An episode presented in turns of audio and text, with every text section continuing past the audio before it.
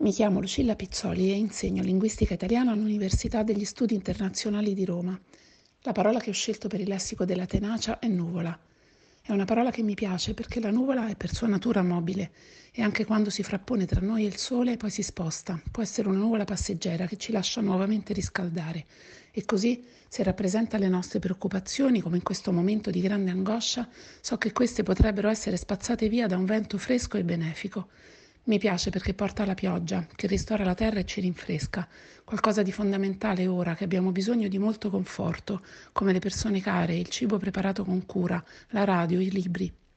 Mi piace perché è il luogo nel quale ci rifugiamo quando vogliamo distoglierci dalla realtà, quando abbiamo la testa tra le nuvole o quando caschiamo dalle nuvole la nuvola cambia continuamente forma e scatena la fantasia e quando siamo bambini, ma un po' anche quando siamo cresciuti, ci piace immaginarla soffice e accogliente, un luogo magico sul quale saltare o sdraiarci per riposarci. E infine mi piace perché è il luogo virtuale nel quale sono conservati i dati che accumuliamo nei nostri computer, un luogo che non riusciamo a capire dove sta e che per questo ci sembra evanescente, ma che poi ci torna in soccorso quando abbiamo bisogno di accedere ai nostri file, alle foto, ai ricordi più preziosi e allora ci accorgiamo che tutto è protetto e al sicuro. Anche le altre parole che hanno la stessa radice di nuvola sono belle, volendo. Nugolo, che fa pensare a qualcosa di invadente e ansiogeno, come il nugolo di Moschio o delle cavallette bibliche, ma che di solito è composto da oggetti di natura pulviscolare, magari difficili da vedere ma facili da disperdere, come vorremmo che fosse il virus che ci sta stravolgendo.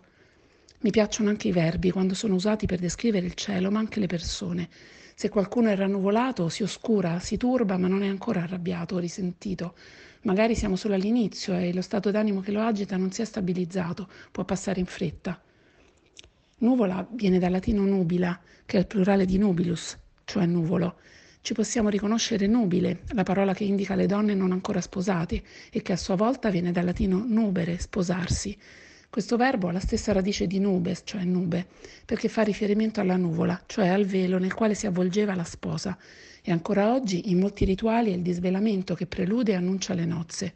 Ed è proprio quel velo che vorremmo squarciare ora per tornare a vedere il sereno.